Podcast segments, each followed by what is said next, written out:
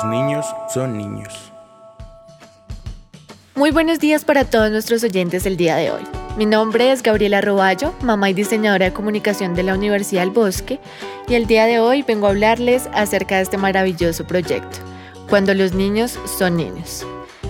Desde el momento en que decidí ser madre, dio inicio al reto más grande de mi vida, un reto que asumimos en solitario 6 de cada 10 mujeres en Colombia, según datos recopilados de la encuesta longitudinal colombiana ELCA, de la Universidad de los Andes y del Instituto de Familia de la Universidad de La Sabana, datos que nos han publicado en el Canal 1.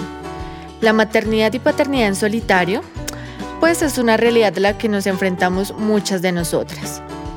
En mi rol como mamá y única cuidadora de mi hijo, he experimentado el tener que hacer de cierto modo maromas con mi tiempo y de esta forma poder cumplir con todas mis labores, ya que durante los seis años de vida de mi hijo he sido estudiante, trabajadora y ama de casa a la vez.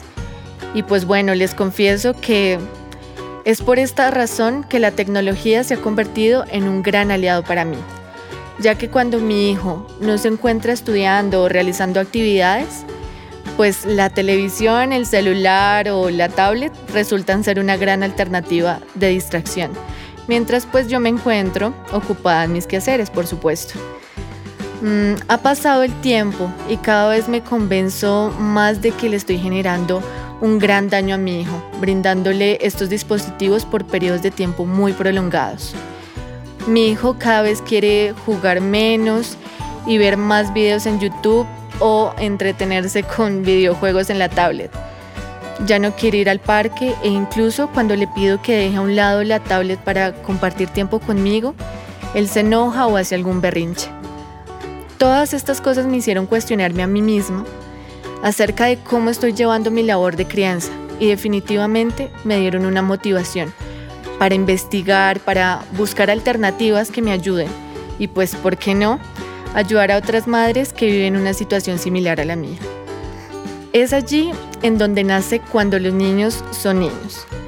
Este un emprendimiento que busca ser el puente entre padres y madres cabeza de hogar e información práctica sobre crianza positiva y responsable. Las madres y padres cabeza de hogar necesitamos empatía. Los padres perfectos no existimos. Todos necesitamos de herramientas que nos ayuden a adquirir las habilidades que nos permitan llevar a cabo un proceso de crianza respetuoso y responsable con nuestros niños. Esta es la esencia de cuando los niños son niños.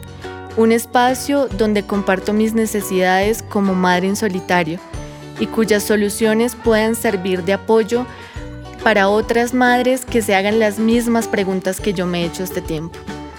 También compartiré algunas herramientas didácticas que me han funcionado a mí con mi hijo Tiago. He creado un perfil en Instagram en donde estaré posteando mis experiencias cotidianas con mi hijo e información dada por profesionales en el área de la salud infantil y familiar. Será un espacio súper divertido y amigable para todos, en el que por supuesto también podrán acceder al link que los llevará al grupo de WhatsApp, en donde estaremos compartiendo información acerca de nuevo material, disponible para todos nuestros usuarios.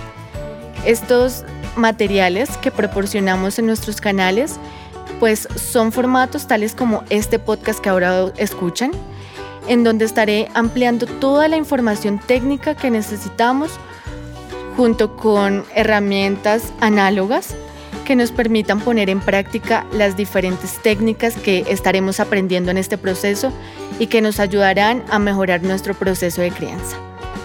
Nuestros canales han sido diseñados con el fin de que todas las personas involucradas en este proceso de crianza tengan acceso a ellos y puedan dar uso al material que he creado con el fin de llevar el mensaje de que no estamos solas en esta labor tan maravillosa de acompañar el proceso de crecimiento de una persona, nuestros hijos.